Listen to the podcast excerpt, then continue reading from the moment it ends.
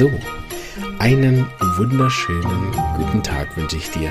Schön bist du immer noch am Ball mit dem äh, Adventskalender oder hörst ihn nach, dann begrüße ich dich herzlich außerhalb der Weihnachtszeit oder keine Ahnung, ein paar Tage später. Ähm, und wir kommen gerade zur Sache. Also wir hatten ja den armen Jungen, der sich nicht so gut erholt hat von dem Baptisia, äh, respektive eigentlich eher von seiner Erkältung oder noch tiefer gesehen von dem Koma. Ganz verständlich. Ne? Auch natürlich, was man jetzt diskutieren könnte, muss man so einen Fall überhaupt behandeln, ne? darf der nicht einfach traurig sein und so weiter. Machen wir jetzt alles nicht. Grundsätzlich ähm, gibt es ja einige Mittel, wo man auch mit der Homöopathie sagen muss, man hätte sie jetzt nicht geben müssen. Ne? Ich glaube, wir haben zum Beispiel auch in der Corona-Zeit ähm, ähm, einige Fälle auch zu viel und zu, und zu oft behandelt. Ne? Ich glaube, außerhalb von Corona würde mir im Traum nicht einfallen, da jede Erkältung zu machen, ein bisschen trockener Husten. Na, das ja, hat ja nichts mit Homöopathie zu tun, da bei jedem Österlein irgendwie ein Mittel zu geben. Ähm, aber ich glaube, aufgrund den, de, des Feldes und dieser ganzen Panik und Ängste war es dann auf der anderen Seite auch wieder gut. Und sehr viele Leute haben natürlich dann sehr, sehr po viele positive Erfahrungen mit Homöopathie gemacht. Genau. Ähm, auf jeden Fall habe ich diesen Jungen behandelt und zwar mit einem Mittel, was vielleicht nicht alle kennen, Acidum phosphoricum, eine Säure. Äh, Phosphorsäure, glaube ich. Das wäre wahrscheinlich richtig, genau. Ähm, ein Mittel mit einer sehr tiefen Wirkung und einer sehr breiten Wirkung bis hin zu, zu Knochenproblemen und so. Also ähm, auch ein tiefwirkendes Mittel, ein häufiges Mittel in der Pubertät und so. Ein Mittel, was ich äh, gern öfter geben würde, aber ähm, glücklicherweise zu wenig Patienten habe. Da hätte ich mich gern noch mehr äh, Fälle, Mittel, die, äh, wo ich ein bisschen mehr Erfahrung in die Breite sammeln kann, wie lang das wirkt, wie tief das wirkt und so. Genau, ich kenne es aber vor allen Dingen so, diese, diese Post-Symptome ähm, nach einer Erkältung nicht er, erholt. Da habe ich es am häufigsten, vor allen Dingen eben, wenn ein emotionaler Grund in, dahinter steht. Genau. So ähm, habe ich ihm Azium gegeben in der, in der empfohlenen Potenz von Dr. Deuce C200. Äh, dreimal für drei Tage jeweils morgens, also an drei Tagen nüchtern morgens eingenommen. Und der Kind hat sich sehr schnell und gut erholt. Das erste, was zurückgekommen ist, die Laune. Die gute Laune ist wieder zurückgekommen. Ähm, am zweiten Tag der Appetit und der Durst. Und am dritten Tag hat ähm, die Schwäche nachgelassen und er hat sich wieder viel mehr bewegt und fast wieder normal äh, gespielt. Der Durchfall ist ganz heringsche heilungsregelmäßig erst am äh, fünften Tag verschwunden, war aber bis dahin dann deutlich weniger, deutlich seltener und nicht mehr direkt nach dem Essen. Und er hat sich sehr, sehr gut erholt. Er hat dann zu einem späteren Zeitpunkt noch ein etwas bekannteres Mittel gebraucht, nämlich das Mittel Natrium muriaticum. Ähm, und seither hat er das Mittel, hm, ich betreue jetzt inzwischen noch weitere drei, vier Jahre, hat er das immer mal wieder gebraucht. Gerade mit der Geburt vom äh, kleinen Bruder war das nochmal nötig.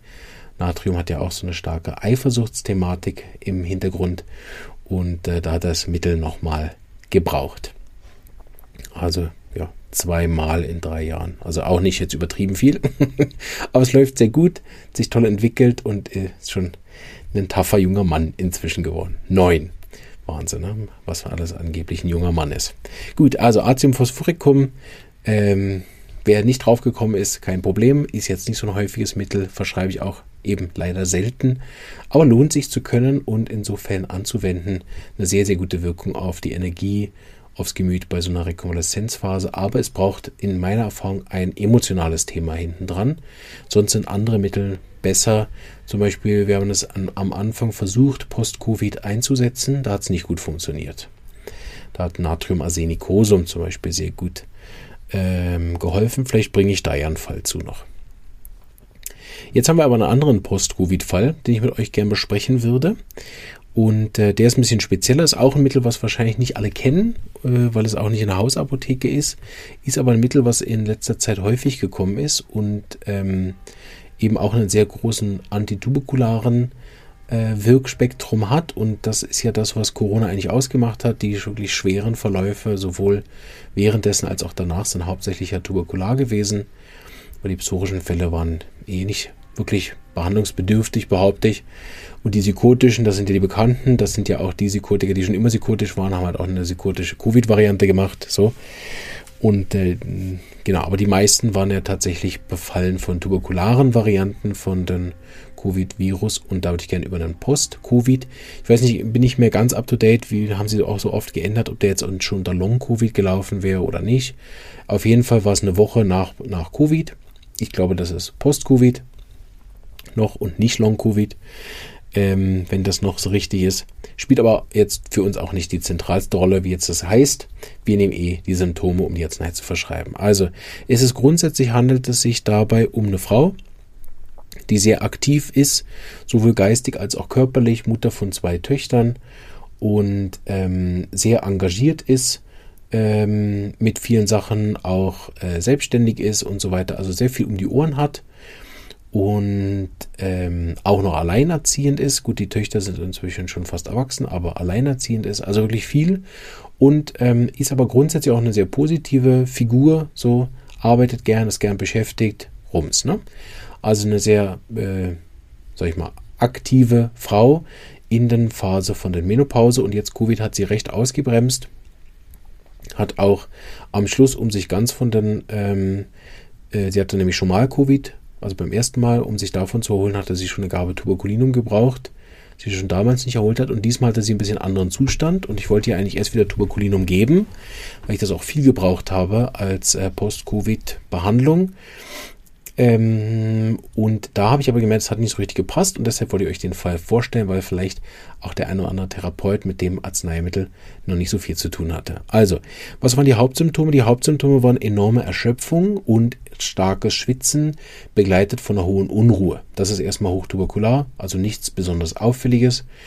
Ähm, aber wenn der Schweiß von den nachts kommt, dann haben wir eben eine sehr hochtuberkulare Sache und dann lohnt es sich, wirklich dort antituberkular den Fall abzuschließen und nicht zu schnell auf die Konstitutionsebene zurückzugehen, weil dort je nachdem vielleicht man dann auf der Psora bearbeitet und nicht dort. Also wir haben diese Trias, ne, ähm, die ja dann mehr oder weniger zu allen äh, hochtuberkularen Mitteln passt. Ne, da, mit der Unruhe zusammen hätte es auch Calciumphosphoricum sein können, was wir auch schon im Podcast hatten. Also da gibt es ja mehrere Möglichkeiten, was man jetzt denken kann. Tuberkulinum, Calciumphos, Ne, Arsen könnte es unter Umständen auch sein, sogar Agentum metallicum, ich weiß nicht, ob ihr das kennt, hat auch diese Trias, ne, typisches Mittel bei Sommergrippe. Also das haben relativ viele. Ne? Was aber dann war, dass sie auch immer wieder, also nicht nur Unruhe hatte, wie das jetzt zum Beispiel Arsen hätte mit diesem im Bett hin und her wälzen, sondern sie wollte sich tatsächlich beschäftigen im Sinne von Arbeit. Sie hat gesagt, es geht ihr sogar besser ähm, insgesamt, wenn sie erarbeitet. Was auch auffällig war, was ich in den Post-Covid-Zuständen nicht so viel hatte, war der große Appetit, den sie hatte. Äh, sie hat gesagt, ja, also auf den Appetit hätte sie überhaupt nicht geschlagen. Fand ich sehr auffällig, weil die meisten Covid-Fälle, die ich behandelt habe, hatten irgendwo auch einen Appetitverlust oder irgendwas. Sie hat gesagt, nein, sie hat Hunger wie immer und fühlt sich auch besser von der Energie. Deshalb isst sie inzwischen den ganzen Tag, weil sie dann eigentlich mag. Ähm, Im Gegenteil, sie hat sogar festgestellt, wenn sie hungrig ist, dass sie recht schnell wütend wird. Sie hat auch noch ein paar übrig gebliebene Lymphknoten. Äh, Thematiken gehabt, nicht der Rede wert, auch nicht schmerzhaft oder so, aber die habe ich noch getastet beim Untersuch. Und das hat auch noch gut zum Mittel gepasst. Und sie ist sehr hitzig. Das ist nicht nur seit der Menopause so. Das wäre dann etwas, was man so mit Vorsicht genießen darf, ne? wenn man diese Symptome nimmt. Eher hitziges Körpergefühl oder fröstliches, muss man immer schauen, wie war der Patient auch vor der Menopause. Aber sie war immer hitzig und hat gern Kühle. Genau. Ich habe aufgrund dessen dann entschieden mit einem Mittel und bin gespannt, ob ihr es kennt, ob ihr, ob ihr es auch erkannt habt, äh, weil die Symptome sind ja recht generisch, aber das habe ich jetzt noch viel gebraucht und vielleicht hat der andere, ja auch damit Erfahrungen gemacht und die Arznei gegeben und wünsche euch jetzt ganz, ganz viel Spaß beim Knobeln und möchte mich nochmal bedanken, wie schön ihr da alle mitmacht. Bis morgen. Tschüss.